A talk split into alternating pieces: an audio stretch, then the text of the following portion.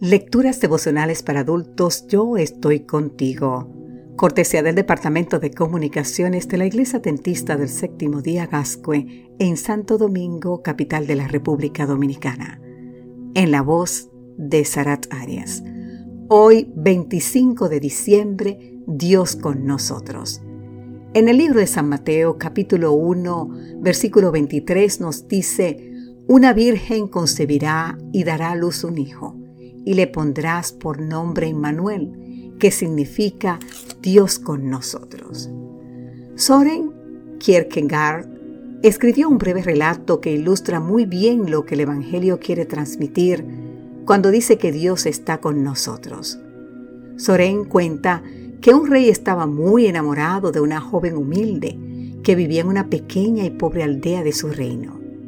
Un día el rey decidió declararle su amor a la plebeya llevarla al palacio y ataviarla con vestidos preciosos y joyas finas. Pero cuando ya estaba a punto de poner en marcha su plan, pensó para sí, ¿y ella me amaría? Llevarla al palacio mediante el uso de la fuerza no garantizaba que la joven llegara a amarlo.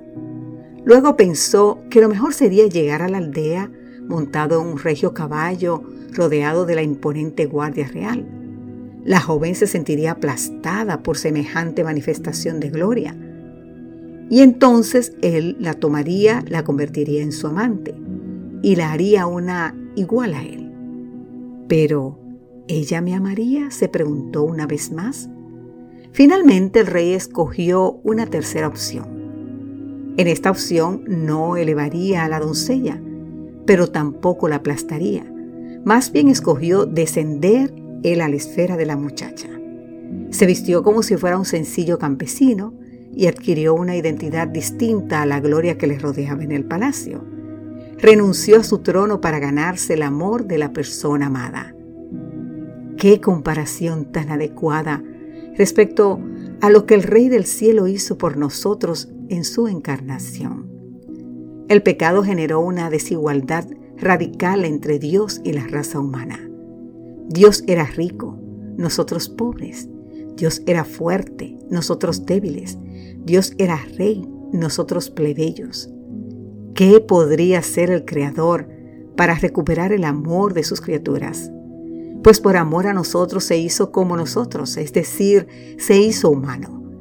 Y lo hizo cubriendo la inmensidad de su divinidad con el manto andrajoso de nuestra humanidad.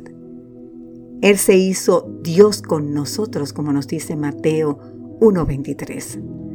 A Dios con nosotros lo podemos encontrar al visitar a los enfermos, al consolar a los presos, al compartir con el que tiene necesidad. Jesús encuentra donde están los que necesitan a un Dios cercano a sus problemas y carencias.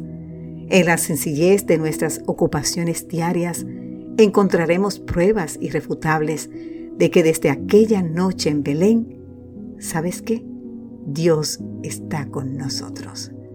Que el Señor te bendiga en gran manera, querido amigo, querida amiga, y recuerda, Dios está con nosotros. Amén.